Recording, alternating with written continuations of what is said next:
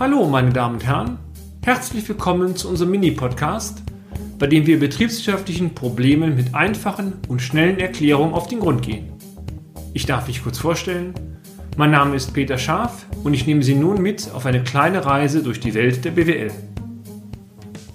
In diesem Blog möchte ich mich mit einer Frage zuwenden, die mir in den letzten Jahren vermehrt gestellt wurde.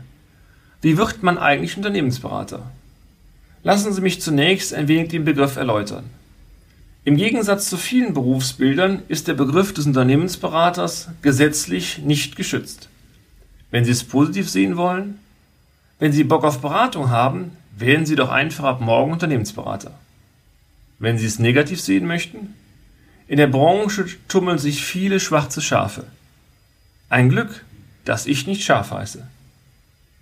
Ziel einer guten Unternehmensberatung ist es, dem Unternehmen einen Mehrwert zu bieten. Genauso vielfältig wie die Aufgaben innerhalb eines Unternehmens sind, so vielfältig sind auch mögliche Beratungsfelder.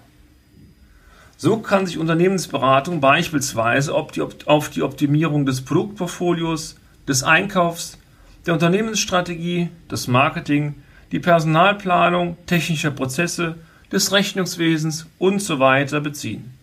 Sie merken, die Unternehmensberaterin oder den Unternehmensberater gibt es nicht. Das Portfolio ist so bunt wie der gemischte Blumenstrauß, den Sie bei einem Floristen erwerben können. Aus beiden genannten Aspekten, kein normierter Beruf in Kombination mit unterschiedlichen Aufgabenstellungen in der Beratung, lässt sich ganz leicht ableiten, dass es den Weg bzw. die Qualifikation für einen Unternehmensberater nicht gibt.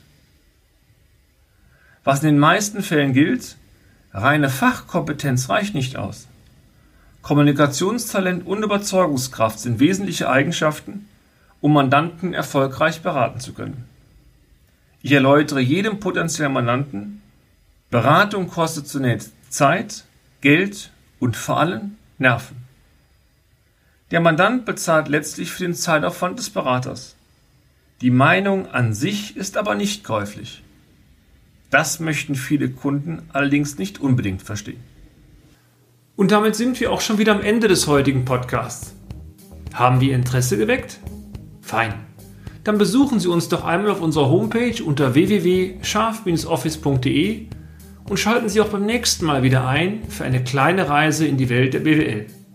Ihr Peter Scharf.